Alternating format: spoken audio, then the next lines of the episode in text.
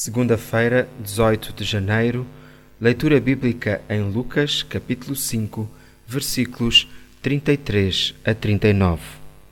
Puseram ainda outra questão a Jesus. Os discípulos de João Batista estão sempre a jejuar e a orar, e os discípulos dos fariseus fazem o mesmo. Por que é que os teus comem e bebem?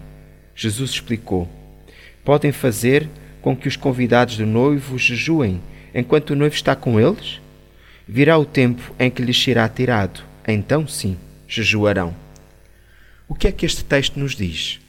Fala-nos sobre o gostarmos tanto das cerimónias religiosas e da liturgia que podemos perder o gozo de um relacionamento estreito com o nosso Deus. Os religiosos criticavam os discípulos por não lavarem as mãos e perdiam a oportunidade de se alegrarem com a presença do Messias, o Filho de Deus. Nós também podemos ser bons religiosos e nunca experimentarmos a vida abundante que Jesus nos quer dar. Podemos participar de todos os cultos, observar todas as cerimónias e nunca nos alegrarmos na presença de Deus. Cuidado! O profissional Pão do Céu é apresentado pela União Bíblica de Portugal.